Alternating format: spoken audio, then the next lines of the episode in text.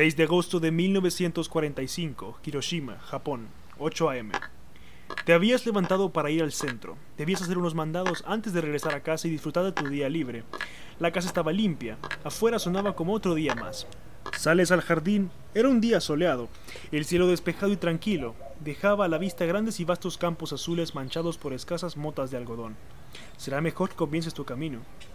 A 9.000 metros de altura, en el bombardero B-29 Super Fortress, bautizado Enola Gay Tibbets, la tripulación se preparaba para hacer historia, aunque no de una manera ortodoxa. Morris Jepson, miembro de la tripulación, se sumía en sus pensamientos. Fui la última persona en tocar esa bomba. Coloqué los fusibles en esa cosa para que encienda la pólvora. Little Boy la llaman. Pesa como una camioneta y mide 3 metros. Y honestamente, nadie está seguro de que funcione como dicen que debería. Ya estamos en Hiroshima. Al ver a sus compañeros asentir, supo que la hora se acercaba. Hiroshima era una de las tres posibles ciudades blanco del ataque, en el delta del río Ota. Era una ciudad blanco perfecta. Se decía que sería un golpe militar fortísimo a los japoneses. Se decía que tenía incluso un gran centro de comunicaciones. No es la primera ciudad que era bombardeada, pero siempre pregunté qué culpa tendrían aquellos civiles en el suelo. El destino de esas personas se había sellado. Varios aviones meteorológicos habían surcado los cielos de estas tres ciudades para corroborar que las condiciones fueran propicias para el bombardeo. Al final, Hiroshima fue la escogida. 8.15 am. De vuelta en el suelo, estás caminando por las calles. Es en efecto otro día tranquilo.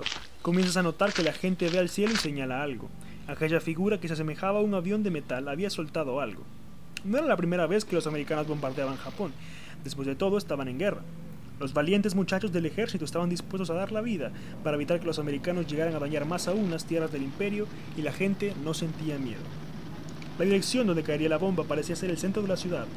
Aún te hallabas lejos de allá, pero no ibas a dirigirte al bombardeo. Te reúnes con la gente viendo el avión y su bomba. La bomba se lanzó hace 10 segundos. Sigo contando los segundos hasta la detonación. Se planeó que la bomba cayera sobre el puente Ayoy pero veíamos cómo se divergía la trayectoria de la bomba debido al viento. Teníamos las gafas y estábamos curiosos de qué pasaría. De repente, una luz cegadora lo cubrió todo. Una luz blanca, tan ardiente como una estrella naciente. Todo, en un radio de 250 metros, simplemente desapareció. Como agua en una sartén hirviendo, un siseo y luego deja de existir. Muy desafortunadamente para ti, no fuiste un siseo. De repente, todos a tu alrededor, incluyéndote, estaban en llamas, era como si el infierno mismo hubiera llegado a la tierra. Las casas, las calles, las personas y sus ropas, todo en llamas. El dolor era sofocante, estabas ardiendo. Logras entrar a una casa junto con otros en la desesperación de la muerte. Cuando solo escuchas un poderoso trueno que destruía Estás en el suelo, retorciéndote junto a una pared. Cuando ves entre tu dolor cómo la casa en la que te hallabas ya no existe. Una gran pila de escombros te cubre, tu piel abrazada por las llamas sigue doliendo.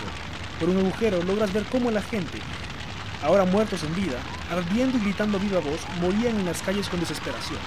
Ojos fuera de sus órbitas, pieles en llamas y ardiendo, niños y ancianos gritando. Era un verdadero horror. A lo lejos llegaste a escuchar al río, pero tus propios gritos de agonía ahogaban los demás.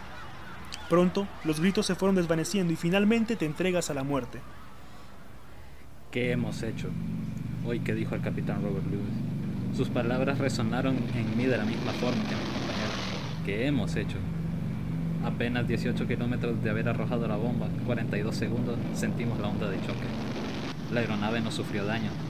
Íbamos rumbo a casa. El trabajo ya hecho.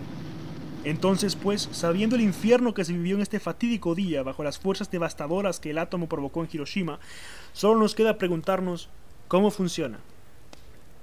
Una bomba atómica como la que cayó en Hiroshima funciona con un proceso físico llamado fisión nuclear.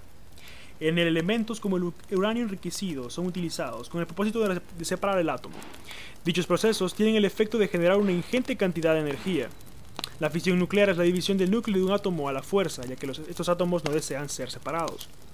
Los fusibles y la pólvora utilizados en Little Boy se utilizaron para disparar una bala de uranio enriquecido dentro de la misma bomba, que chocaría a altas velocidades con más material radiactivo, es decir, el mismo uranio enriquecido 235. Debido a la inestabilidad del material, los átomos chocan los unos con los otros, y los neutrones, esto siendo parte del núcleo del átomo, salen disparados volando y chocando con otros átomos, rompiéndolos y provocando un efecto en cadena. La liberación de grandes cantidades de energía es el producto de esto, y a este punto la bomba se ha convertido en una bola de plasma tan ardiente como el núcleo del Sol. Esta fase de la detonación es tan intensa y con tanta energía que literalmente consume toda la materia en su interior. Si existe vida en ese radio, solo dejará de existir, sin siquiera saber qué está pasando. La bola de fuego, sin embargo, está luchando contra la atmósfera y la gravedad del planeta, lo que provoca que los gases que no fueron disparados en la onda de choque, que a su vez es producto de la expansión de la bola de fuego, formen la característica semejanza de un hongo, llamado hongo nuclear. Las personas fuera del rayo de la bola de fuego, además de haber sido cegados por la luz, comenzarán a arder, junto con todo lo que sea inflamable, hasta el metal puede empezar a derretirse. Tras esto, la onda de choque al aire, que fue empujado a altísimas presiones por expansión de la bola de plasma, rebota con velocidades y fuerzas de un huracán, destruyendo lo que sea que esté en su camino a un radio aún mayor. Por último, y quizás la cereza sobre el pastel, el efecto más famoso de las bombas nucleares, la radiación, producida por el efecto ionizante de los isótopos producidos por el uranio enriquecido, destruyen el ADN de las personas entrando a sus células y cambiándolos por completo, provocando mutaciones, cánceres y la muerte. Por último, sobre los datos de Little Boy y Fatman, la potencia de la bomba Little Boy fue de 15 kilotones, es decir, 15.000 toneladas de TNT. Y en el caso de Fatman, la bomba que fue lanzada tres días después, el 9 de agosto de 1945, en Nagasaki, su potencia fue de 21 kilotones. En cuanto a la bomba nuclear más grande creada por el hombre, la zar bomba soviética tenía una potencia de 50 megatones, lo que significa 50 millones de toneladas de TNT. Obviamente la potencia de esta bomba era tanta que el hongo nuclear alcanzó 7 veces la altura del Everest y su onda de choque voló alrededor de la Tierra 3 veces en su circunferencia.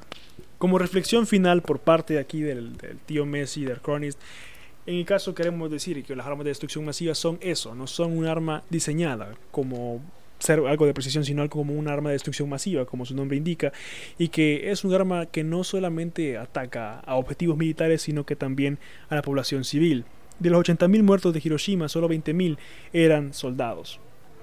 Este tipo de armas obviamente han sido problemáticas en la segunda mitad del siglo pasado y aún en este siglo se han notado muchas problemáticas a este respecto, especialmente con Corea del Norte y los Estados Unidos de América. Entonces, ¿qué nos queda a nosotros hacer? Realmente es investigar, saber qué podemos hacer y eh, guarecernos realmente, intentar luchar para que este tipo de armas no sean utilizadas en la actualidad. Tío Messi, ¿tienes alguna reflexión?